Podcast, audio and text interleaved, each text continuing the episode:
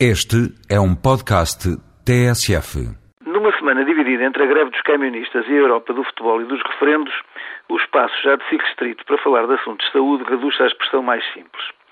Enquanto ficamos sem saber o que acontecerá depois do não da Irlanda ao tratado e ouvimos a notícia de uma grande farra de porco no espeto que juntou em comemoração dos eixos alcançados os donos das empresas de caminhonagem que nos propiciaram os divertidos momentos das bichas para encher o depósito, não nos resta tempo para pensar nessa coisa mesquinha do estar doente.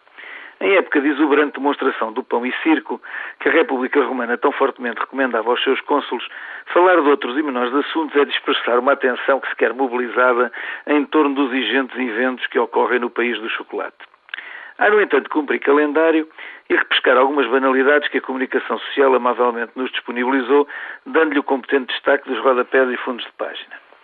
Delas não posso deixar de recordar a notícia de um grande hospital cujos oftalmologistas começaram a operar ao sábado à tarde e ao domingo a fim de cumprir o objetivo de acabar com as famigeradas listas de espera. Ficou agora a saber-se que cada cirurgião receberá por intervenção qualquer coisa como 250 euros, dos quais pagará os impostos. E o Estado gastará por junto em cada doente, não contabilizando o que recebe de volta, 900 euros. Não é estranho o pequeno destaque da notícia. Os números em si são banais e trabalhar aos domingos é coisa que os médicos estão, como é sabido, habituados. O que é estranho é que aqueles que há poucas semanas deram sucessivas primeiras páginas às declarações dos autarcas que pagaram 1.300 euros fora as viagens para mandar doentes para Cuba não se sintam agora obrigados a repor a verdade. Se de esconder o malfadado gato que insistia em manter o felpudo rabo de fora, houve quem não hesitasse em afirmar com grande apoio mediático que o bastonário, quando disse que seria mais barato e melhor operar por cá os doentes, seria um mentiroso preocupado em defender o negócio.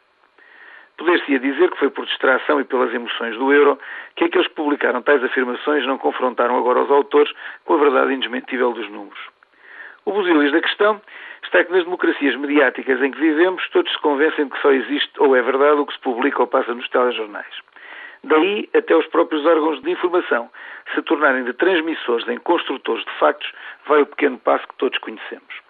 Compreende-se assim que, ao contrário de uma opinião, que é lícito aceitar mudar, um facto que se anunciou nunca se corrige, qualquer que seja a evidência.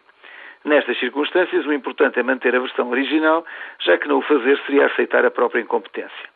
Há que não perder de vista que um meio de comunicação social que perde a confiança dos telespectadores deixa de ser capaz de vender um presidente como se fosse um sabonete e tal tem tradução na conta de gerência.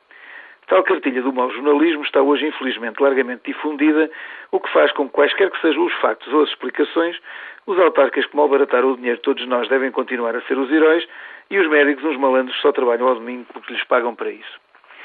Ciente destas verdades elementares, tinha prometido a mim próprio não voltar a falar deste lamentável assunto. Confesso, no entanto, que não resisti.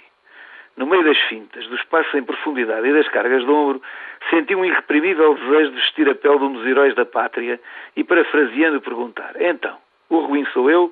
O mentiroso sou eu?